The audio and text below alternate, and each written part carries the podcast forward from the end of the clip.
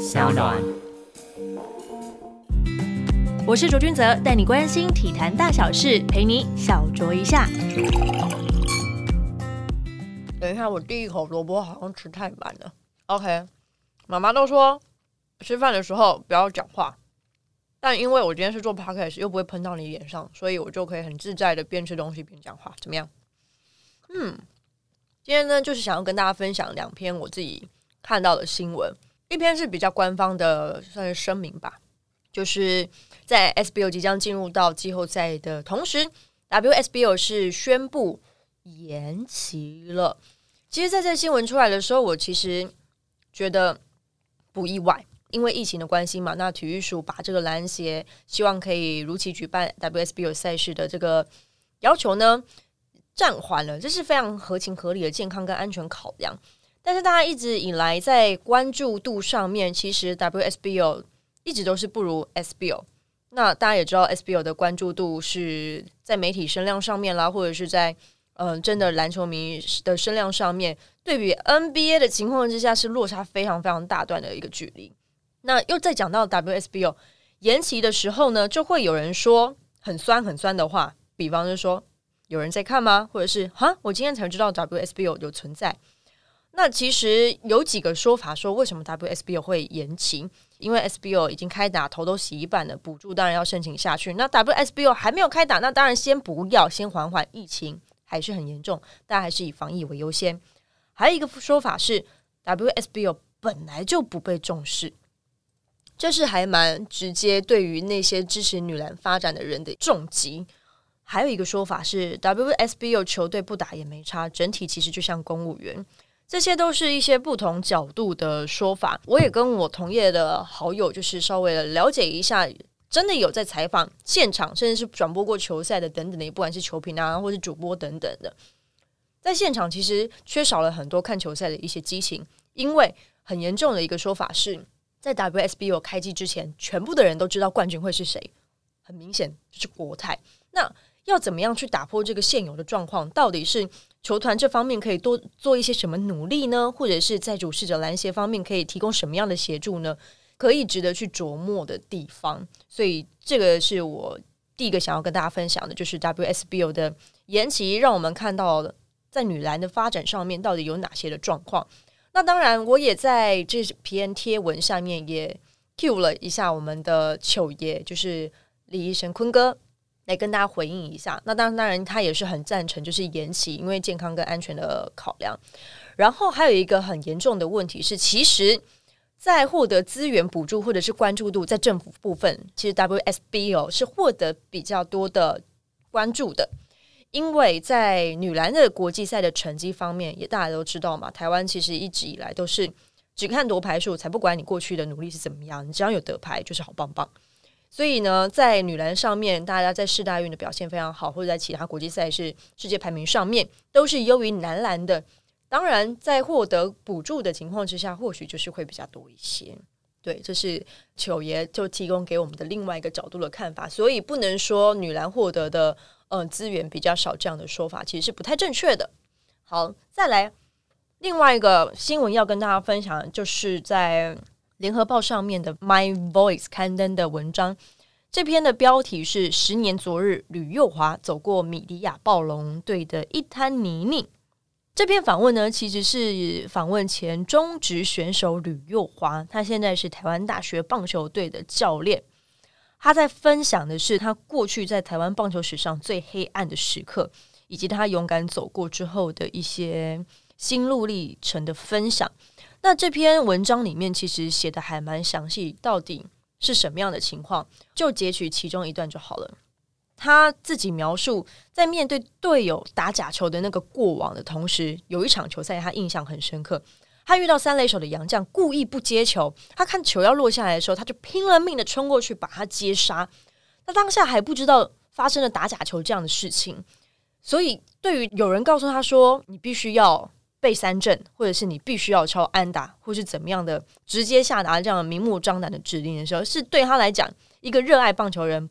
不可置信的一个刹那，甚至还有在球队里面，还有就是聊出说：“哎，我们背背东西刀去，想要哪里 take 下追，要 take 下救。”这种不应该出现在职业棒球里面的对话，都出现在过去他在工作的那段期间的过往。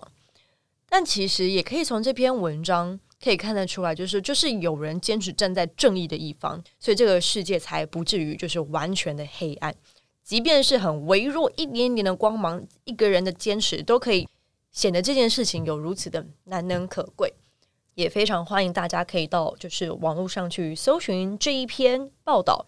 十年昨日，吕佑华走过米利亚暴龙队的一滩泥泞，在中华职棒独步全球开打的同时呢，其实大家也可以来关注一下，其实中华职棒三十一年的一些某些历史的片刻，你没有办法去。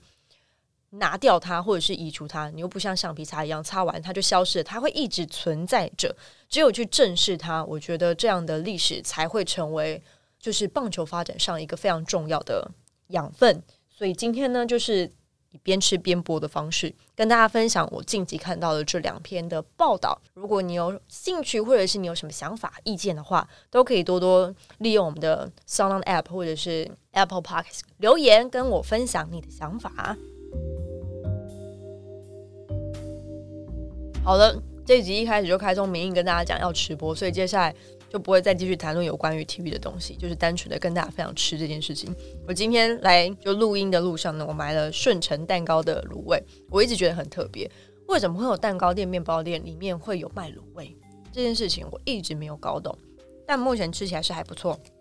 我今天点了花椰菜、豆皮，然后还有白萝卜，在我们的婉珍气化推荐之下，我买了这几样东西。喝起来还不错，那就算冷掉了还是很好吃。第一次购买顺成卤味就上手。嗯，那在疫情期间，到底还有什么赛事可以配着卤味一起看呢？目前就是中华职棒，然后 SBO。天哪，运动迷的寒冬今年真的是无敌的漫长哦！现在要吃一口花椰菜，怎么有一种 ASMR 的那种风格？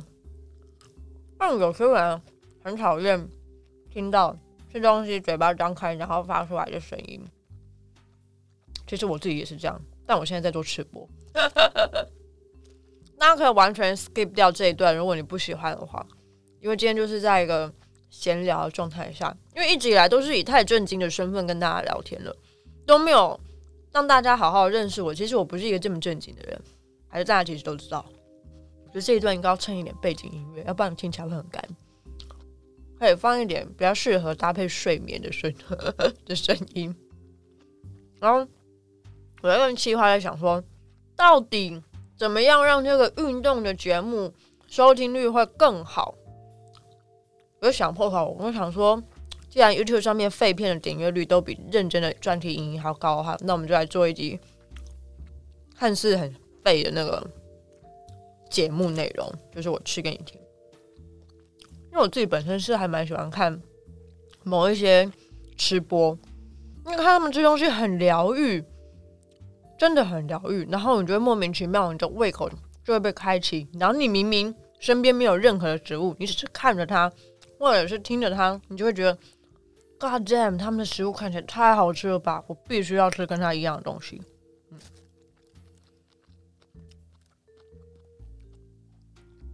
然后我就默默中了。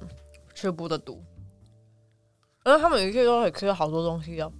以前国中的时候可以吃一百颗蒸饺，现在我只能吃，嗯，大概三十颗吧，对吧？战斗力下降了，三十颗蒸饺对我来说就是 piece of cake。会很多吗？我觉得还好，因为以前爸爸在照顾我们的时候，他就是会失手放很多的水饺，大概就一整包就下去。让我们年轻不懂事，然后就边看卡通就边配着水饺吃吃吃。我就想说，怎么一直都还吃不完？好，怎么那么多？但那时候没有觉得说很饱或很撑，怎么样？只是觉得说好像无止境，怎么那么多水饺？然后后来才问爸爸说：“爸，你到底下几颗水饺？我这怎么一直都吃不完？那无止境的一直冒出来，感觉。”爸爸就很天真的说：“嗯，没有啊，就下一包而已啊。那我就去找那个包装袋，一包里面有五十颗。”这是在跟我开玩笑吗？就算爸爸吃了十颗，我还是一个人吃了四十颗，有事吗？太扯了！所以很多妈妈应该都有这样的经验，很害怕把自己的小朋友给那个爸爸带，都不知道会发生什么事情。不仅是有一种饿叫妈妈觉得你饿，外婆觉得你饿，阿妈觉得你饿，还有一种饿是爸爸根本不知道你到底饱了没。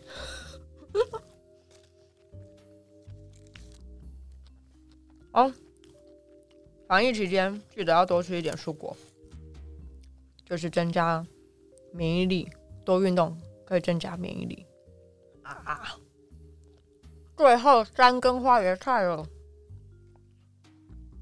就让我好好的把它享用完吧。我们下次见。